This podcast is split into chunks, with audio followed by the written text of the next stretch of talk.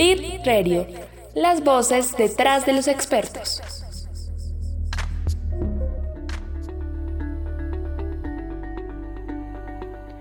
Hola, bienvenidos todos a Lead Radio. Soy María del Pilar Flores, directora editorial de Lead en Colombia.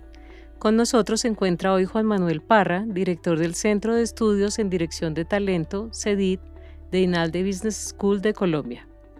Juan Manuel, junto con otros muchos colaboradores y muchos otros autores, escribió ¿Por qué perdemos talento? Gestionando el journey de los colaboradores en la empresa. Es un libro enfocado en cómo gestionar precisamente ese viaje del colaborador dentro de las empresas, cómo entender sus necesidades, el periodo de su trabajo y el periodo de su vida laboral dentro de la empresa y cómo ayudar a llevarlo de una mejor forma. Estamos hablando específicamente de cómo uno como, como jefe puede estar detectando precisamente las necesidades de su colaborador, cómo puede estar entendiendo sus necesidades. Cuéntanos, Juan Manuel, ¿qué le dirías tú al, al jefe que precisamente tiene problemas con su equipo y quiere aprender a manejarlos mejor? Wow. Eh, es una pregunta gorda porque dependería mucho de saber cuál es el problema que tienen con los colaboradores de su, de su propio equipo. Lo que sí es cierto es que cuando un jefe pierde talento, la, la compañía misma puede perder el talento. No siempre, porque yo puedo ser un mal jefe y que, y que mi empleado o mi colaborador se vaya al área de gestión de talento diciendo que ya no me soporta más y entonces pida que lo trasladen a otra área o que lo cambien de equipo o que lo cambien de división o algo así. Cuando esto no es posible y no le ofrecen algo más, eh, el solo hecho de, y piénsenlo los que nos están escuchando y que han tenido malos jefes, uno puede estar en una empresa que le parezca muy agradable, pero qué terrible es la tarde de un domingo sabiendo a quién se tiene que encontrar el lunes en la oficina para que te maltrate, te humille, eh, o abuse psicológicamente de ti. Eh, e, eso saca corriendo a cualquiera. Entonces, depende de cuál es la naturaleza del problema, pero en principio, eh, un mal jefe, que sea como un jefe que hace mucho bullying, por ejemplo, eh, se vuelve una persona tóxica para la cultura organizacional. Pero también están los eh, jefes que no son talentosos, eh, que, con el que uno no aprende nada, que no te enseña nada, que no te aporta nada, o ese jefe que es terriblemente ausente. Como me decía una vez un colega mío hace muchos años, decía, es ese jefe a las personas que nos gusta tener jefes, nos gusta tener un jefe, queremos tener un líder, queremos tener un mentor, queremos tener un coach, pero ese líder que no nos dedica tiempo, que nos ignora todo el tiempo, que nos dice vamos después, después lo miramos y nunca está. Entonces mi, mi colega decía, más te valiera amarrarte una piedra al cuello y echarte al mar, como decía la Biblia. Y es un poco eso. Entonces, eh, depende de cuál es la clase de jefe que uno es, no necesariamente tiene que ser agresivo, no necesariamente tiene que ser ausente, no necesariamente tiene que ser, puede ser un jefe muy competente, eh, ser una autoridad en su materia, pero que no le reconoce nada al equipo que trabaja con él. No le reconoce absolutamente nada. Se queda con todos los logros de su equipo. Ah, sí, él los coordinó, los orientó y demás. Sí, pero al final él no logró solo el resultado. Y la gente adolece el reconocimiento y siente que hizo un gran esfuerzo para que nadie lo mire para no tener visibilidad, para no tener exposición. Entonces, depende de ese tipo de jefe que somos y lo que y como que el gran consejo sería qué clase de jefe eres tú y de dónde vas a sacar información si estás abierto a recibirla directamente, si estás dispuesto a escucharla de alguien, hay alguien que sea capaz de decírtelo. Si tienes un área de talento humano que te lo dice, tienes un colega, tienes un paro, tienes un superior que sea capaz de mirar más allá de tus resultados. ¿Quién eres tú como jefe cuando tu gente no es capaz de levantar la mano y decir, me siento mal? Claro, y también pienso del otro lado, también eres un buen jefe que se da cuenta cuáles son las situaciones de tus diferentes colaboradores, ¿no? Habrá un colaborador que necesite más una cosa, el que esté pasando por un mal momento en su familia, el que esté pasando por un mal momento profesional o que tenga ganas de crecer. Ahí tienes que estar monitoreando todo eso que pasa con tu equipo. Claro, las personas, eh, eh, todas las personas tenemos necesidades diferentes eh, y tenemos motivaciones diferentes y las motivaciones también están muy alineadas con la necesidad y la necesidad evoluciona con nuestro estado civil, y otra, entonces pues no es lo mismo ser casado que soltero y tener hijos que no tenerlos y tenerlos grandes que tenerlos chiquitos o tenerlos enfermos que tenerlos sanos o tenerlos estudiando en una universidad privada en el exterior pagándole un infierno de dinero versus el que es soltero y tiene un gato y no responde por nadie y tal. Entonces, independientemente de quién sea, tienes que entender que cada persona es un mundo y que tratar de dirigir a cada uno y darle a cada uno lo que necesita implica saber a quién tiene sentado del otro lado de la mesa. Entonces, pues, oye, el que es un eh, soltero tiene un gato y es un deportista de alto rendimiento y quiere tener trabajo híbrido para participar en la media maratón de Bogotá. ¿Por qué no? Pero el que tiene un hijito que está enfermo eh, y que necesita que su papá esté más tiempo en la casa o su mamá esté más tiempo en la casa y necesita tener tiempo para su cuidado, ¿por qué no? O la pareja de personas ya mayores que ambos trabajan y, ya están sufriendo del síndrome del nido vacío y los hijos ya se les fueron, pero están en la etapa de cierre de su carrera profesional, pero quieren seguir aportando. ¿Por qué no? Claro. Y hablando un poco de estas nuevas generaciones, creo que eh, lo hemos hablado en otras ocasiones, eh, estamos aprendiendo a entender un poco las necesidades de estos, de estos nuevos jóvenes, nuevos profesionales que quieren otro tipo de compromiso, otro tipo de propósito en su trabajo, de pronto otro tipo de tratamiento de parte de la empresa, no el tradicional que se veía antes de, de lo que hablábamos, ¿no? Un, mucho mejor bono, pero trabajas 24 horas al día y estás súper... Exacto, te compran tu vida. Ahora no, ahora se ve un, un esquema diferente. Ahí, ¿cómo podemos cambiar desde las empresas ese chip para entender cómo, cómo darle en el clavo a esas necesidades? Pues yo creo que lo primero que tiene que ser la organización es, eh, y yo creo que las organizaciones, ojo, se están dando cuenta como consecuencia de la pandemia.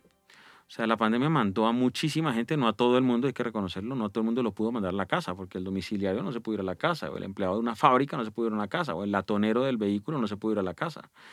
Em, o se fue, pero después le tocó regresar porque pues no puedes hacer virtualmente la latonería de un vehículo. Entonces, hay gente que se quedó en su casa y hay gente que tuvo que seguir en el trabajo. Entonces, decir, ah, no, viva la flexibilidad laboral. Pues sí, pero ¿qué hacemos con la gente que no pudo tener flexibilidad laboral por la naturaleza de sus tareas? Entonces, entender que, oye, hay gente que se puede ir a la casa y hay gente que le tocó quedarse. Pero si yo soy jefe de gente que se quedó en la oficina y gente que se tuvo que ir a la casa, soy el mismo jefe para dos personas con necesidades distintas solamente por la naturaleza del trabajo que realizan y esa persona que está trabajando en la oficina 100% porque es un médico a lo mejor atendiendo una sala de urgencias o porque es un mecánico, porque es un conductor de autobús, esas personas también tienen unas necesidades que yo no me puedo limitar a solamente a beneficios para el trabajo híbrido para las personas que se pudieran marchar. Ah, no, pero para que ahora todos seamos iguales los vamos a forzar a todos a volver, que tampoco es. Entonces, las organizaciones, ¿para qué les sirvió la pandemia? Para darse cuenta de que estas son realidades distintas. No todas se dieron cuenta en automático porque lo aunque lo estaban viviendo, pero hubo muchísimos artículos, coberturas de prensa, firmas de consultoría haciendo estudios, estudios académicos y la publicación en todos los medios de comunicación mostrando esas diferentes realidades y la gente consumiendo medios sentado en su casa muchas veces sin poder trabajar porque no podían ir a trabajar, consumiendo esto al alcance de un celular diciendo, mire las diferentes realidades que hay y yo por qué no tengo derecho a la realidad que tiene la empresa vecina o que está en otro país. Es, y al final todas las organizaciones aprendiendo juntas en todo el mundo, no importa su contexto, porque un bichito llamado el COVID nos mandó a todos a la casa o, o, a apagar las máquinas o a detener los autobuses o parar y aterrizar los aviones. Pero todos en el todo el globo, no importa la cultura, no importa la región del mundo, aprendiendo al tiempo que las personas necesitaban volver a trabajar y de repente nos dimos cuenta de que entre la empresa y el empleado aparece un, un personaje súper importante para mantener la cultura y el enlace con la organización, que se llama el jefe. Y una segunda parte importantísima, una segunda pata importantísima, que es el equipo. Entonces, cuando yo perdí el entorno organizacional y ya la gente no está yendo a la oficina, ¿cuál es mi contacto con la compañía? Mi jefe y mi equipo. Pero ¿qué pasa si yo no tengo amigos en la oficina? ¿Qué pasa si me contrataste por Zoom y nunca he pisado el edificio? No he hecho amigos con, con nadie, no me he hecho amigo de nadie. No tengo la hora de al lado de la greca de café a comerme una, un, pancito o una empanada con una, con una taza de café o con un vaso de agua para charlar del equipo que jugó anoche los partidos. No, eso ya no existe. Y de repente nos damos cuenta de que en esos espacios que creíamos que eran pérdidas de tiempo se generaban amistades que nos vinculaban a la empresa. Es más fácil renunciarle a una razón social que renunciarle a los amigos con los que me la paso todo el día o al mentor que me ayuda a crecer. Y de repente las empresas se dieron cuenta y, volviendo a tu pregunta, de que se tuvieron que dar cuenta las empresas, que los jefes les faltaba muchísima formación y muchísima empatía para entender que debajo de ellos había gente con necesidades muy diferentes, con perfiles muy diferentes. Eh, y que la forma de humanizarlos no solamente viendo el gato pasar enfrente a la cámara de Zoom, eh, humanizarlos es darse cuenta de que me preguntan cómo te sientes, qué te está haciendo falta y darse cuenta de que personas distintas y de demografías distintas dentro de la organización requieren cosas diferentes. ¿Y para qué nos sirvieron estos dos años? Para darnos cuenta de que necesitamos jefes más empáticos que entiendan cada uno de nosotros en dónde está y cómo está y darnos cuenta de que tal vez no les importamos o les importamos un montón. Y el que se da cuenta de que le importa a su jefe, que su jefe lo forma, está pensando en él, está pensando en su futuro, tal vez yo me estoy fidelizando a mi jefe más que a la empresa o a la empresa a través de mi jefe.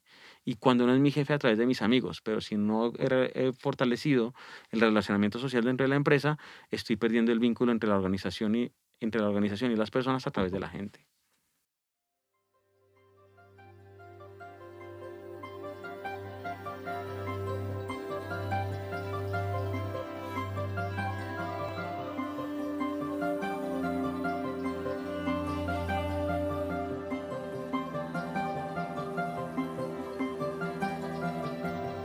Juan Manuel, ya como para ir cerrando, cuéntanos un poquito cómo es el proceso del libro, cuéntale a la gente cuáles son los capítulos, los temas y cuáles crees tú que son los más importantes que ellos deberían leer si, si quieren de verdad entender un poco más este tema. Bueno, primero que nada del libro hay que decir que lo escribimos 13 autores de diferentes países. Eh, si bien la obra es coordinada por eh, por mí y por Carolina Torres de INAL de Business School en Colombia. También tenemos profesores y autores que están en el IS Business School de España, en el IAE Business School de Argentina y en el IPADE Business School de México. Eh, y lo que hicimos fue construir un libro que recorre todo el journey de los colaboradores en la empresa y, el ciclo del talento. Entonces, eh, tenemos unos un primer capítulo en donde hablamos del, de, de cómo es que los conceptos del marketing se han venido a aterrizar en el mundo de los recursos humanos desde hace años, pero de manera incompleta y no necesariamente bien traducidos. Journey, experience, cycle, que se asocian a productos y a, y a clientes.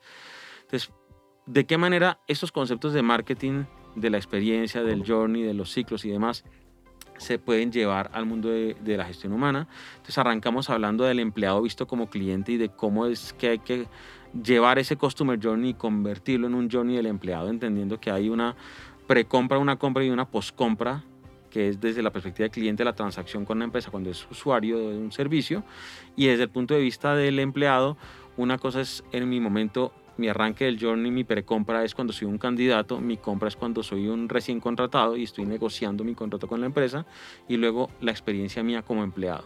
Entonces explicamos muy bien las etapas que hay dentro de ese journey. En el segundo capítulo nos dedicamos a mirar el ciclo de las personas en la empresa. Uno, cuando está despidiéndose de su organización, dice, no, es que ya cerré mi ciclo. Entonces, el ciclo es tan largo como el número de journeys que me hayas ofrecido. Entonces, hice un journey como practicante, hice otro journey como asistente, hice otro journey como supervisor, hice otro journey como gerente y no me ofreciste nada más, me voy. Entonces hice cuatro journeys y gracias a esos cuatro o cinco journeys duré en la empresa cinco o siete años. Pero hay empresas que no se dan cuenta de que cada journey tiene una introducción, un crecimiento, una madurez y un declive cuando ya arranco a perder interés. Y cuando la empresa no es, o los jefes no están pendientes del momento de declive, es cuando aparece una oferta externa y te vas. O la persona arranca a buscar una oferta externa y se va. Entonces el segundo capítulo se concentra mucho en mirar cómo es que esos journeys son determinantes para alargar los ciclos de las personas con las compañías. Entonces son los dos capítulos que al final resumen todo lo que va a pasar en el libro. Después de ese capítulo, eh, esos capítulos 1 y 2 vamos a entrarle a ver al director de talento humano y su rol clave como negociador en la empresa para esa parte del ciclo donde ya te lo estás contratando, lo vas a ascender, lo vas a trasladar o lo vas a sacar, necesitamos el rol del jefe y del director de talento humano como, con, con su capacidad de negociación, cómo son como negociadores de cada parte del ciclo.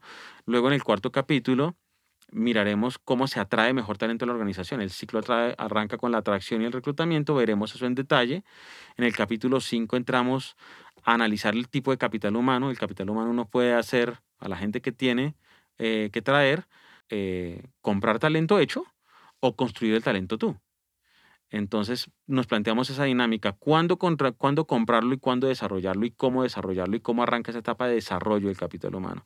En el sexto capítulo miramos los drivers de las personas en las organizaciones, qué los motiva, qué los mueve eh, y el proceso de fijación de objetivos y de alineación alrededor de los objetivos, cómo hacemos para que la gente se mantenga motivada y con los objetivos puestos de acuerdo con lo que la empresa necesita de ellos. Luego dedicamos dos capítulos, el 7 y el 8, a mirar la riqueza de la diversidad en entornos tan cambiantes como los tenemos hoy en día, mirar la riqueza de esa diversidad y luego cómo gestionar una política de inclusión de esa diversidad. Porque necesitamos talento diverso, pero no basta reclutar talento diverso, no basta desarrollar talento diverso si no los incluimos en la toma de decisiones, si no, los, no les hacemos partícipes de la organización a todos distintos y decimos, viva las diferencias. Aquí se puede pensar distinto y se puede ser diferente y lo aceptamos y lo valoramos como una parte de la riqueza cultural de la organización. Eh, posteriormente, cuando pasamos esos dos capítulos, entramos en el proceso ya de separación, las decisiones difíciles de personal. Eh, no siempre la, cualquier decisión difícil contempla un despido, implica alinear a la gente, llamar la atención, sacarle una tarjeta amarilla, trasladarlos a otra parte, amonestarlos, sancionarlos, pero hay decisiones difíciles que hay que tomar, una de las cuales es separarlos de la compañía. Pero ese capítulo lo que plantea es, hay cosas difíciles que, que podemos tener enfrente, pero el despido no siempre es la única opción, es la última opción, pero hay que verla también. Y en los últimos dos capítulos nos concentramos en la rotación y fidelización de los colaboradores, en el capítulo 10 miramos el proceso de la rotación y de la fidelización. Y en el capítulo 11 miramos el nuevo paradigma organizacional que es cuando miramos la empresa como si fuera una universidad. La gente que se nos fue, ojalá que no nos vea como la empresa de la que por fin me fui, sino como uno ve a su universidad. Soy un alumni, soy un egresado y llevo la chapa, llevo el emblema, llevo el escudo, llevo la gorra, llevo la camiseta diciendo yo soy egresado de esta universidad. Pues ojalá yo fuera un gran egresado de esa empresa que la pone en su hoja de vida, en su currículum vitae y dice, yo pasé por aquí, pasé con orgullo y quisiera volver. Entonces, ¿cómo podemos mirar al ex colaborador eh, como un gran defensor y promotor de la organización, aunque ya no trabaja en ella?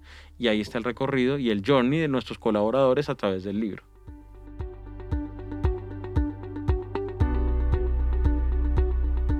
Bueno, Juan Manuel, pues muchas gracias. Gracias por estar con nosotros.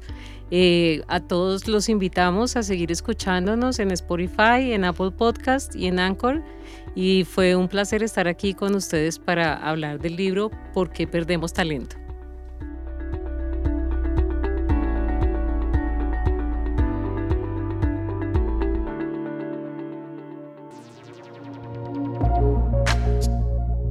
Lead Radio las voces detrás de los expertos.